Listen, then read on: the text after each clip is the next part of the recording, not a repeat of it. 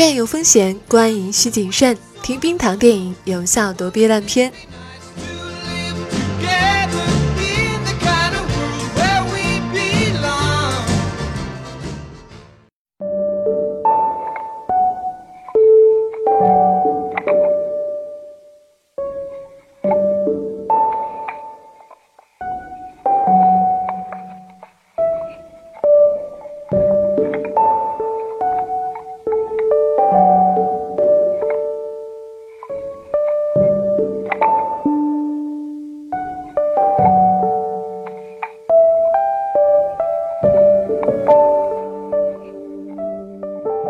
嗨，你好，这里是冰糖电影，欢迎你的收听，我是冰糖。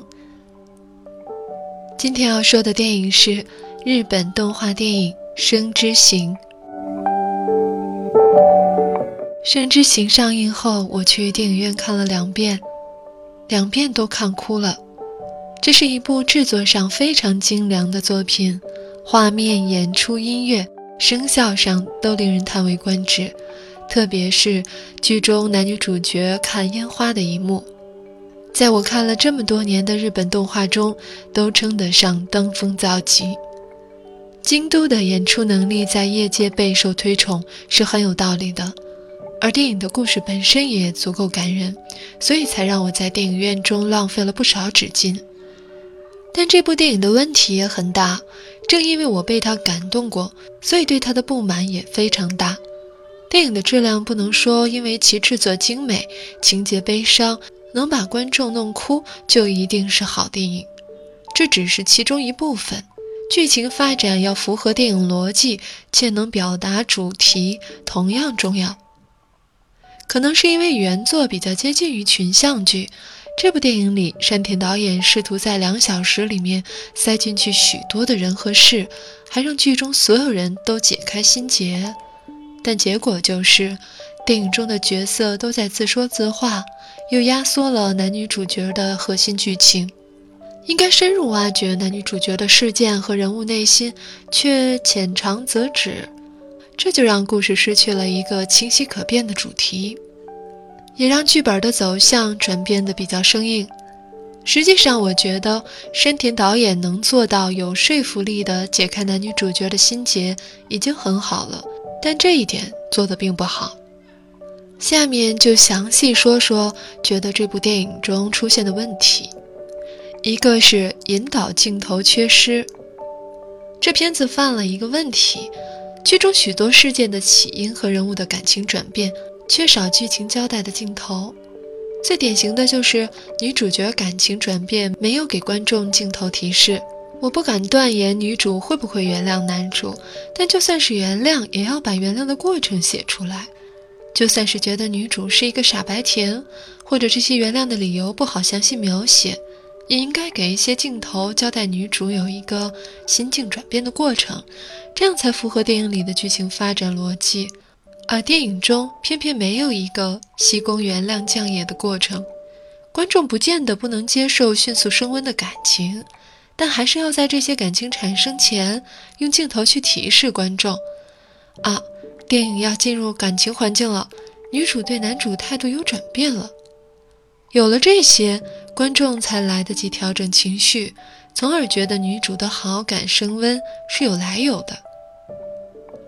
这是很典型的电影逻辑缺失。导演不能因为某件事的发生符合他心中的情理逻辑，就不去拍一些起因或提示镜头，因为电影目的还是调动观众情绪。观众可以理解一件事，不代表观众在看电影时能在情绪上立刻跟着事件走。这时候提示观众要进入情绪的镜头就很有用了，反而是一些结果类镜头是可以省略留白的。所以，什么感情不重要，先调动起观众情绪，让观众看电影时意识到他们要感情转变了，比较重要。所谓的提示，就是在电影中通过镜头让观众意识到会有这种走向，可以是一段剧情。最俗套的就是男女主一起外出，大街上并排走时，发现附近有很多情侣和他们很相似，因此在意。也可以是女主的几个主观视线镜头交代，例如女主在和男主一起的开心事件后，看着男主的眼神，反正就是观众能理解这是感情升温的一些提示信号。一些剧情合不合理，其实看电影时观众是没时间去细想的。只有能合理调动观众情绪，不让观众在观影时出现情绪上的断裂感，最后对电影的评价都不会太差。一见钟情也是感情啊。但连一见的镜头都没有，就进入钟情阶段，观众自然不买账了。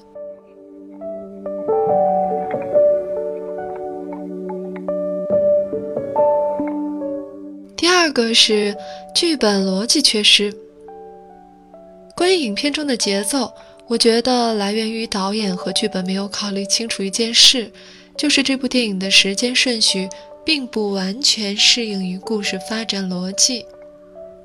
我看完这电影就觉得比较惊讶的一点是，这电影除了开头的一段将野自杀前准备外，整部电影都是按照时间顺序去拍摄的。但从电影的内容来看，这样的拍摄手法安排似乎有待商榷。这点可以参考一下其他的电影。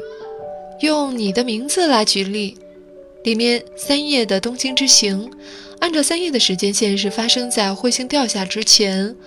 而以龙的时间线对这件事的认知，应该是发生在龙穿越时看到三叶医生的时候。但影片这两处都没交代这件事，而是把它放在了龙登山时和三叶相会前。为什么呢？因为从电影剧情逻辑上来看，龙找回记忆要去和三叶相会，最开始就源于三叶东京之旅的约定。为了加强这个约定的剧情效果，新海诚接受了川村元气的建议。把三叶的东京之旅调整了在影片中的出现顺序，让观众可以很直观地去了解龙行动的目的，而且也通过连贯的剧情带动了观众的情绪。这就是许多电影中比较常用的拍摄方法，通过回忆了、闪回了这些方式，把符合剧情逻辑顺序的片段从时间顺序中抽取出来，方便观众去理解剧情的发展，从而达到感情的同步。而这种方法，《生之行》几乎完全没采用。剧中男主和女主两个人的一些行为产生的非常突然，就是因为他们做决定的关联剧情被分散在电影的各处，这些线索观众在观看时甚至没有联想到和轻生的决定相关，那观众自然没有情绪的积累而产生的认同感了。举个例子，这电影以降野轻生准备开始。在这个时候，不了解故事的剧情，观众很可能搞不清楚江野在做什么，那自然感受不到他要赴死的心情。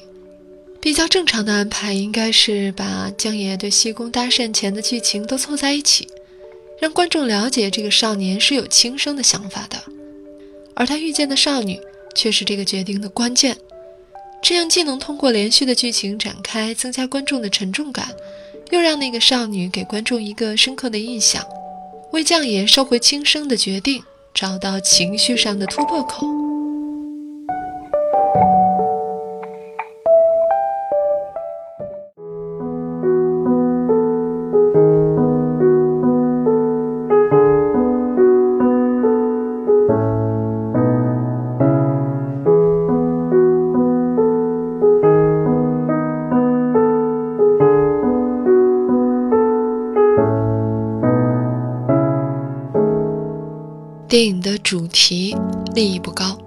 这部电影总的来说还是一部为原作服务的电影。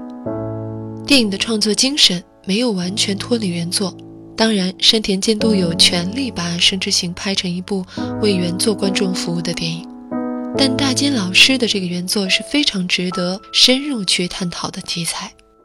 作品中已经具备了许多能深入挖掘的创作理念，具备张力的情节。作品中群体欺凌和残疾人的自我认知，都是应该通过媒体声音号召社会上给予关注的话题。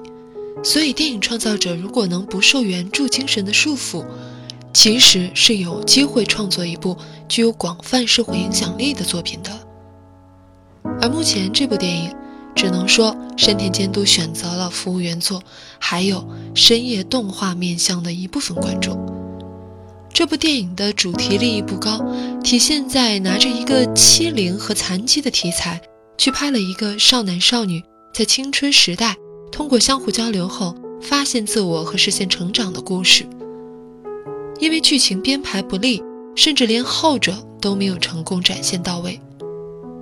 关于少男少女交流成长的题材，无论是在日剧还是动画中都很常见，而相反，欺凌和残疾题材就不那么常见了。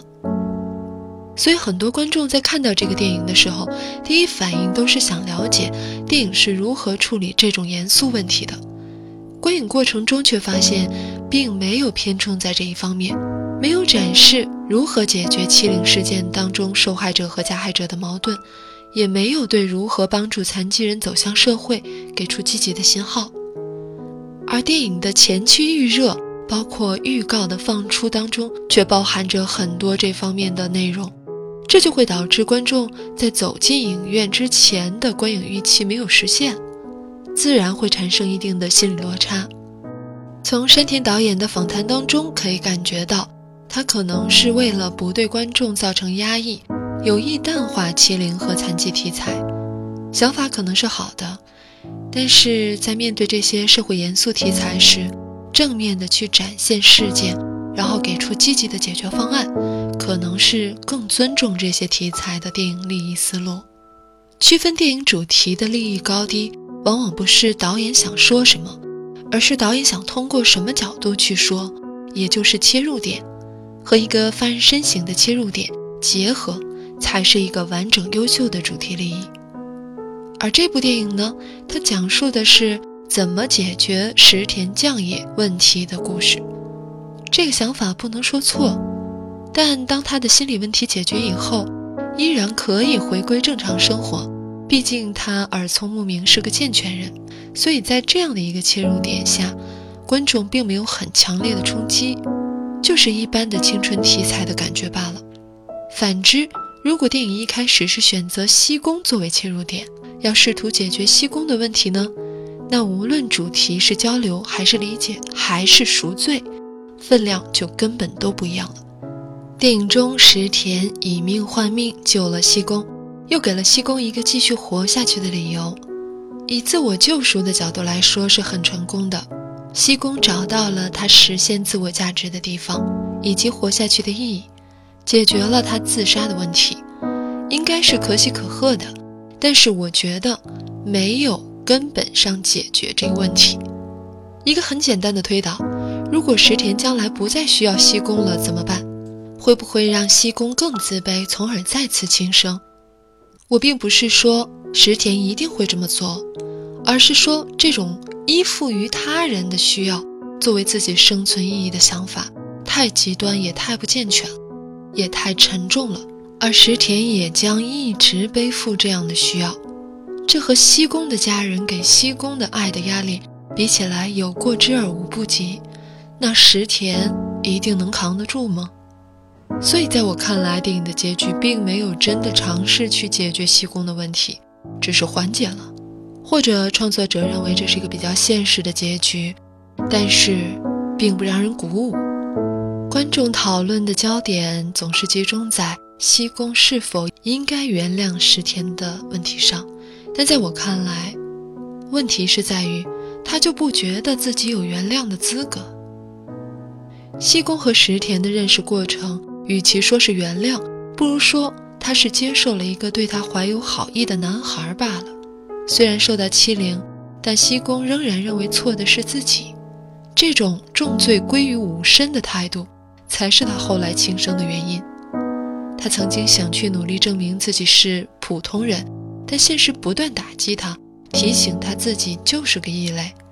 这让他怀疑自己这个异类的身份才是所有事件的根源，所以在面对石田、面对身边人时，他只能责怪自己。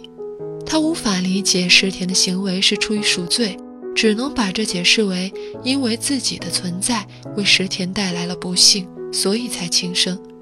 其实导致西宫自卑的两个原因当中，我认为价值观应该放在他的交流障碍之前。因为听障可能是无法改变的，但是价值观和自我认知是可以改变的。无论他怎么努力，他用自己天生不具备的东西去和正常人做比较，怎么样都是会失败的，只会加深他的痛苦。没有一个人成长过程中不断被人否定，还可以人格健全的成长的。西宫需要的是得到肯定。她身上具备许多的优点，漂亮可爱，愿意和她交流，还能发现她是一个努力、温柔、聪慧的女孩。那为什么不告诉她身上的这些优点？为什么不告诉她，也和一般的女孩子一样，有权利去选择，有权利去拒绝，有权利去保护自己，有权利去被别人爱慕呢？有人不愿意接触听障人士，那就找那些愿意和他交朋友的小伙伴啊。没办法说话，那就用信息来聊天倾诉也挺好的。正常人建立的自尊自爱。他同样都应该建立，这些都是可以通过价值观的改变、自我认知的改变去得到的。当然，这需要很多的努力、智慧才能实现，还需要身边许多人的帮助。但是，比起让他成为正常人的绝望挣扎，被当作正常人一样去对待这个目标，不是要稍微容易一些，并且会更容易找到朋友吗？所以。西宫真正需要的不是单纯的被哪一个人需要，而是改变自己不是正常人就要自卑的想法，开拓他的眼界，更聪明地做出选择。如果电影能把这些本来应该由西宫的家人告诉他的话，由石田来告诉他，才将是对西宫的完整的拯救。何谓生之行？从一开始接触这部电影就觉得。交流实在是一个很适合围绕听障人士展开的主题。如果作品能针对西贡的障碍去展开故事、铺排线索，那就是一个很点题的作品了。可惜只在小学时代描述了如何和听障人士交流的问题。比较正确的点题方式是在电影中通过石田的行动告诉观众，交流的重点不在于方式，而在于交流的意愿。不能用听说来交流，那就用手语、用纸笔、用信息来交流啊！关键是石田也很愿意和西宫交流，愿意倾听他的想法，这些可以看到的真情实意，才是生之行。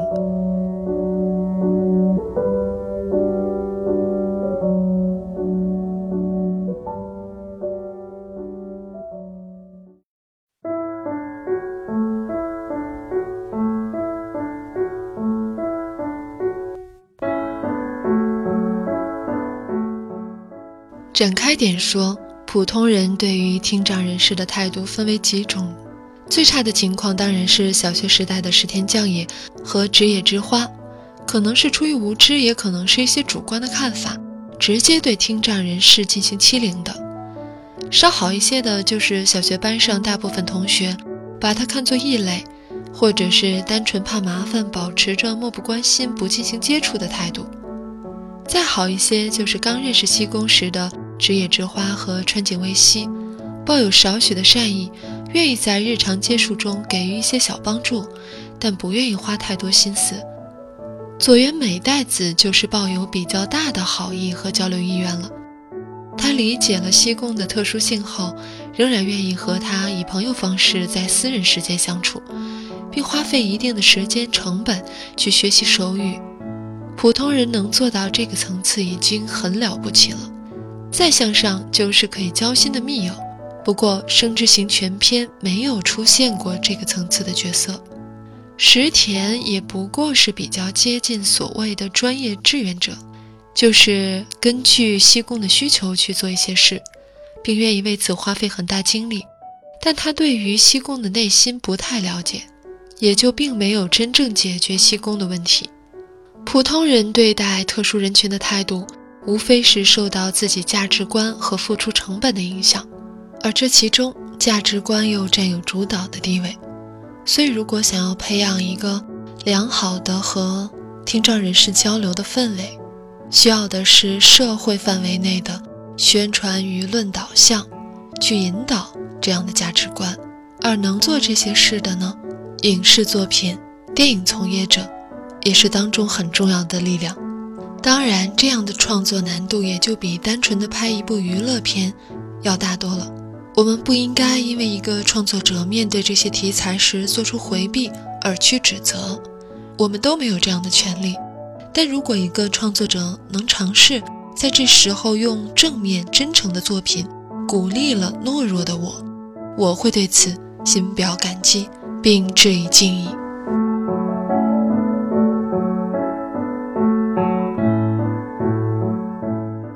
本期文案来自 My Arms，我很喜欢他所说的：身体有障碍的人应该怎样去接纳自己。虽然我们大部分人可能在身体上没有这么明显的缺陷，但是冰糖觉得我们都是不完美的，可能都有自己为之自卑的那一部分。如果能够去接纳这个不完美的部分，没有一叶障目，看不到自己其他的优势和价值的话，生活也许就会容易得多。说到关于听力障碍这样的主题电影呢？冰糖想到了另一部，是由彭于晏和陈意涵主演的，叫做《听说》这样一部台湾小清新电影，但是它一点也不俗套，嗯，是一部非常优秀的关于残疾人的电影。它开辟了一个嗯非常新鲜独特的角度，去给我们讲这样一个人群的故事，真的非常好看，非常暖心，分享给你。感谢你收听我们的节目，下期我们要讲的电影是《蜘蛛侠》，欢迎你继续来听。啊，同时说一下，我们仍然在招募后期小伙伴，因为我们的节目频率还会再进一步增加。如果你已经关注了我们的公众号，可能会发现，最近我们可能每周都会有三四次更新了。那么我们就需要更多的小伙伴，那些催更的家伙啊，你们不要光催更啦，去学一下。来帮冰糖吧，请在微信公号“冰糖电影”联系我。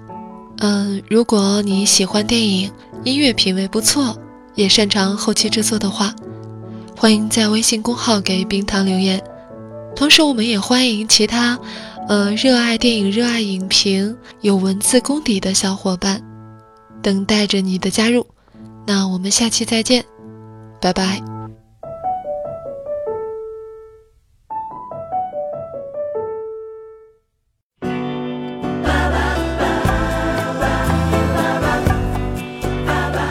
喜欢节目，记得要点赞和转发。